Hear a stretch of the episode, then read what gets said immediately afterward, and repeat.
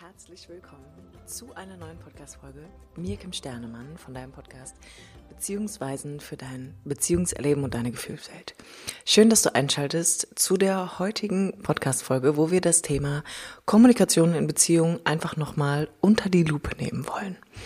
Natürlich werde ich dir wie immer auch ein paar Hintergrundinformationen mit an die Hand geben und wirklich auch mal noch mal so ein bisschen ins Eingemachte gehen und gucken, ist es wirklich das, was Beziehungen aufrecht hält? Also ist Kommunikation wirklich der allgemeine Schlüssel für alles? Let's start. Generell mag ich an der Stelle einfach nochmal sagen, dass Kommunikation wirklich eine entscheidende Rolle spielt. Also Kommunikation ist wirklich von entscheidender Bedeutung, um eine gesunde und glückliche Partnerschaft langfristig aufrechthalten zu können. Allerdings hier mit einem bestimmten, ich sag mal, Haken an der, an der Satzspitze, denn dazu müssen wir einmal wirklich auseinandernehmen, was Kommunikation wirklich bedeutet und von welcher Kommunikation ich hier spreche. Denn, vielleicht kennst du das, an jeder Ecke wird dir irgendwie heutzutage erzählt, ihr müsst nur eure Kommunikation verbessern. Und dann habt ihr eine erfüllende Beziehung. Das ist natürlich auch ein bisschen wahr, also da steckt natürlich auch ein bisschen Wahrheit drin, aber jetzt mal ganz im Ernst. Das alleine wird noch keine glückliche Partnerschaft ausmachen. Warum nicht? Das erkläre ich dir jetzt. Das Interessante ist doch, die meisten Menschen denken, eine Beziehung funktioniert, wenn die Kommunikation läuft. Und dann gibt's die Idee, Taten sind mehr als Worte. Jein, würde ich dazu sagen. Denn ein gutes und vor allem sehr ehrliches Gespräch innerhalb einer Partnerschaft kann in vielen Momenten der Schlüssel für eine nährende und vor allem eine emotionale Verbindung sein. Und genau das ist, was in vielen Beziehungen heutzutage vernachlässigt wird. Da wird nämlich entweder nur über das vermeintliche oberflächliche Problem geredet oder es wird mit Geschwafel verdeckt, worum es eigentlich wirklich geht. Das heißt, im Kern labern wir uns irgendwie die ganze Zeit tot. Möglicherweise schreit ihr euch vielleicht auch an oder streitet permanent und seid in Konflikten. Aber es wird eigentlich nie über das geredet, worum es wirklich geht. Und das ist das Kernproblem, wenn wir jetzt anfangen, uns Kommunikationstechniken anzueignen. Die emotionale Ebene wird komplett ausgespart. Die wenigsten Paare reden darüber, was wirklich wirklich, wirklich, und ich sag's nochmal, wirklich in ihnen vorgeht. Und das ist das Hauptproblem. Warum ist das so? Weil jeder Mensch, auch du, bestimmte Ängste in sich trägt, die im Kontakt einfach getriggert werden. Und hinzu kommt, dass es einfach generell sehr bedrohlich ist, in dem aufzutauchen, wie ich mich wirklich gerade fühle, in dem aufzutauchen, wie es mir hier wirklich gerade geht. Und genau an dieser Stelle kommt natürlich wieder Bindungstrauma ins Spiel. Hast du als Kind des Öfteren die Erfahrung gemacht, dass du mit deinen Gefühlen bei deinen Eltern nicht landen kannst. Dass womöglich mit Wut oder Traurigkeit oder auch auf das, das, das, Entschuldigung, kleiner Stottermann, dass auch auf deine Bedürfnisse und Wünsche einfach keine Rücksicht genommen wird oder du sogar dafür bestraft wurdest, hast du gelernt, das vor anderen Leuten zu verdecken zurückzuhalten oder einfach nicht mehr zu kommunizieren.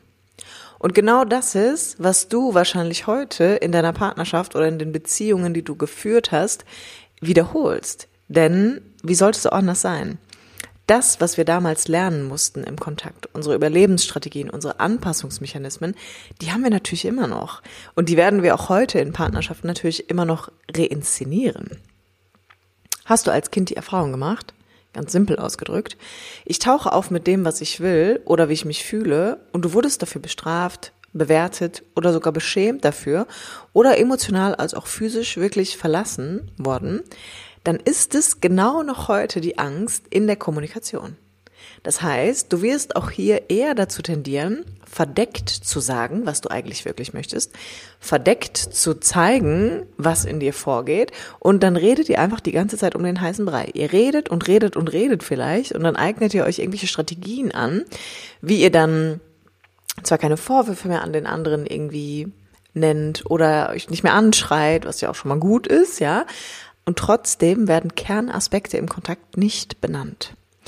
Und das heißt dann, du sagst einfach nicht mehr wirklich, was in dir los ist, geschweige denn, was du befürchtest, wenn du dich darin zeigen würdest.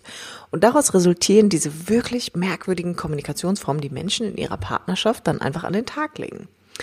Und der Ausweg, statt sichtbar zu werden, ist dann wirklich streiten, diskutieren, Vorwürfe machen, einfach gar nicht mehr miteinander reden, den Kontakt abzubrechen oder aber auch immer wieder in Tränen auszubrechen, in die Opferrolle zu rutschen. Das kann man eine ganze Weile so machen, bis man irgendwann wieder in dieser einen bekannten Sackgasse steht und einfach nicht mehr weiter weiß und denkt, jetzt müssen wir uns trennen. Weil wir können ja nicht mehr miteinander reden. Oder aber wir üben einfach Kommunikationsformen, die uns am Ende auch nicht helfen werden. Und der erste Schritt ist oft auch der einzige, der meiner Meinung nach wirklich hilft und auch der, der am bedrohlichsten tatsächlich für alle wirkt, ist Offenheit und Ehrlichkeit. Wie offen und ehrlich bist du wirklich zu deinem Partner? Teilst du wirklich, wirklich deine Gedanken, deine Ängste und Gefühle mit ihm, auch wenn es sich dabei um ihn dreht?